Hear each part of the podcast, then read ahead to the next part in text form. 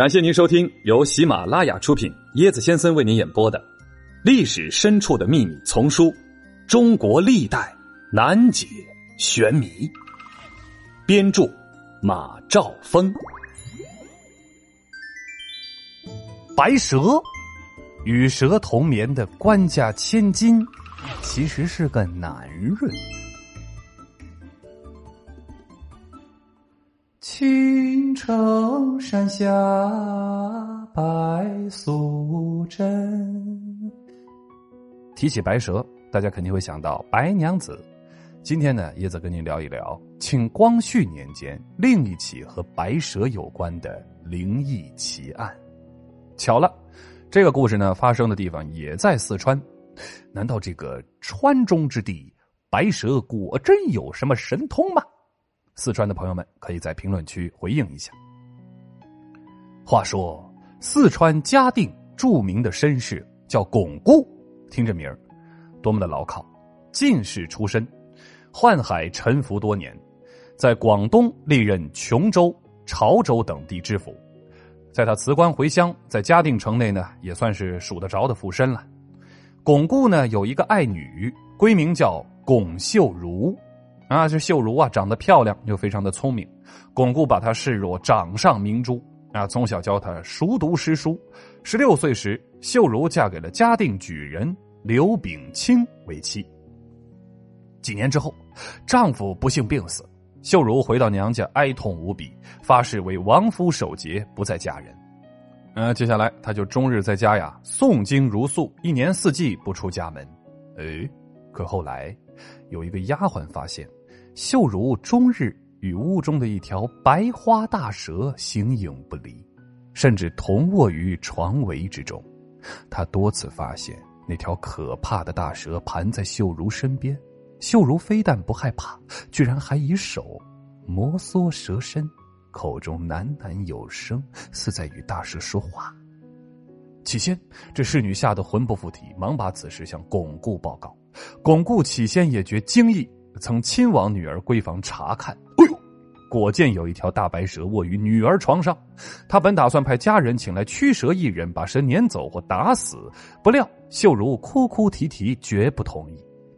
哎呀，这巩固一想，女儿守寡空房，行孤影单，已够凄凉冷清了，况且也没有做什么有损门风名节之事，既喜欢与蛇同处，就睁一只眼闭一只眼。由他去了，不就是玩蛇吗？那么，本是一名普通女子，何以秀如不怕蛇呢？哎，这是有点缘故的。原来她自小啊，随父亲外出为官，很长时间呢，都生活在海南岛上的琼州府衙。哎，琼州呢属热带气候，蛇虫呢特别多，府衙又森阴古老，常见有蛇出没。哎，但并不主动伤人呢。小秀如呢，渐渐也就见怪不怪了。不过，如今他与这条白花大蛇为伴，似不太正常啊。有人说他遇上了蛇神。秀如自小走南闯北，见多识广，熟读四书五经。婚后呢，又跟丈夫研读《周易》，能占卦，也能够看看手相、面相、骨相。这见解呢，比一般的村女啊、这个农妇啊，要高明的多了。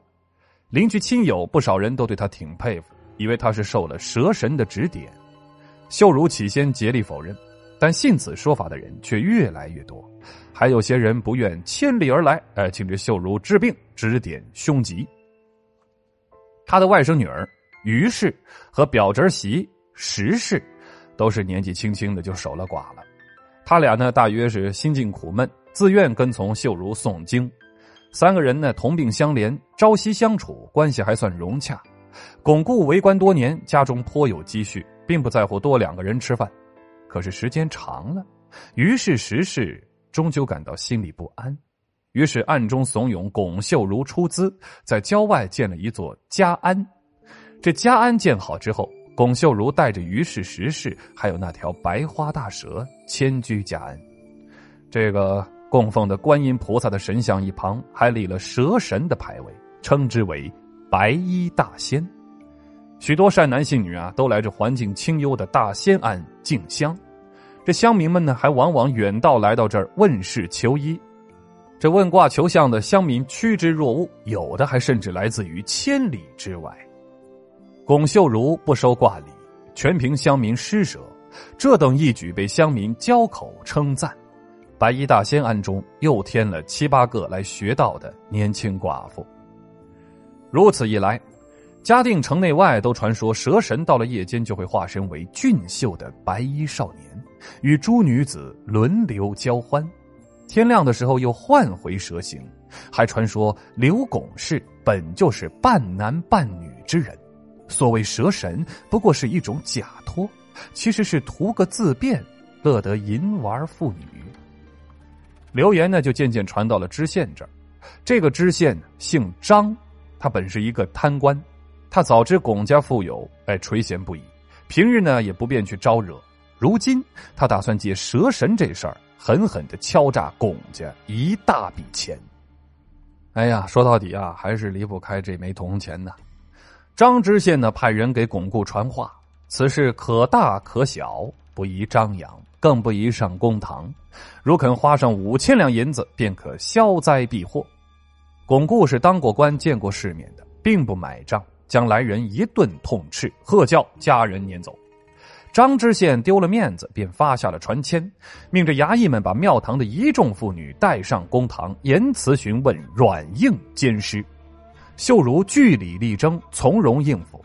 张知县这才感到龚家并不好对付。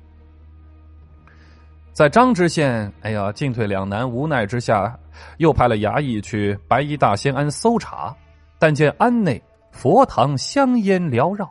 住所静悄悄的，那条白花大蛇也不知躲到什么洞穴中去了，根本就没见到。张知县不死心，向嘉定知府熊汝贞做了查报。熊知府做不了主，也不敢贸然去对这个龚家下手，便把此事详告给了四川总督西凉。身为巩固的多年友人，同科进士的西凉很是为难。经过一番考虑。他听从文案师爷的劝告，把这案子向朝廷奏报。哎，是这么写的：奸妇刘拱氏，自称活佛，私收女徒，众女终日与一条白花大蛇混居，迷乱淫秽，波及近身。这，哎，于是呢，这事儿就闹大了。事情呢，终于闹到了不可调和的地步。感觉胜券在握的熊知府和张县令。啊！派人查封了白衣大仙庵，钱财折银十一万二千七百五十两整被充公了。案中的香炉、供桌、观音菩萨的铜像被当成了银寺的物品没收了，捣毁了白衣大仙的牌位，挖地三尺，唯独没有找到这个案子的罪魁祸首——白花大蛇。龚秀如三人在狱中也是绝食明志，拒不认罪。巩固无端被辱，忍无可忍，直接找到了好友川边办事大臣赵尔丰，恳求这个赵尔丰出面主持公道。赵尔丰啊，身为封疆大吏，最知道朝廷最惧怕什么，于是，在给朝廷的密奏中提到：为安定川省民心，似以抚慰民众为妥。然后又很不客气的弹劾了西凉办事无能、优柔寡断，纵容了部下部署官吏。借小事敲诈乡绅，侵扰百姓。这个赵尔丰啊，真是高人。满清呢，担心这个案子激起民变，很快就下达了处理意见。怎么处理的呢？嘉定县令无事生非，诬陷无辜啊，革职查办。嘉定知府不能明辨是非，降职一级。前琼州知府巩固治家不谨，罚银两万两。这这早给五千两，不不不不省事吗？啊，充办这个川边啊赈灾之款。这个被抄没的银两发还，白衣大仙安呢充公，龚秀如等人呢着个人这个家人呢，呃，赶快去领回去管束。龚秀如虽然遭遇了牢狱之灾，却没有影响他的名气。后来呢，他在峨眉山隐居啊，依旧有不少人呢慕名而来，其中不乏声势显赫的达官贵人。神奇！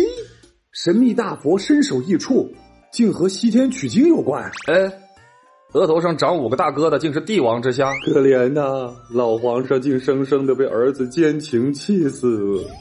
嘿嘿，跟我一起穿越吧！更多精彩都在这本书里哦！欢迎您的订阅转发，我是椰子先生，欢迎您跟我一起探索历史。本集的趣味链接啊，咱们来说说和蛇有关的神话故事。要说这些故事啊，就不能光说咱们中国的了。最早见之于文字的，要算《圣经》中《创世纪》中关于亚当、夏娃和蛇的故事了。这是公元前五世纪左右的记载。呃，比这稍晚的是《伊索寓言》中农夫与蛇的故事。在中国有关蛇的故事中呢，最广的就是《白娘子》《许仙》《白蛇传》。他在宋代已经是口头转述了，到了明代的嘉靖年间，就用文字把它记录下来了。此外呢，还比较动人的，还有北美印第安人啊这个战士变蛇的故事，蛇呢创造岛屿的故事，在西班牙还有蛇精的故事，在俄罗斯还有这个巨蛇波洛兹的故事，呃，中国的苗族中呢有着蛇狼和阿姨的故事，啊等等，这些故事反映了人类和蛇的。密切关系，亲爱的听友，您害怕蛇吗？您的属相是什么？欢迎您跳出来。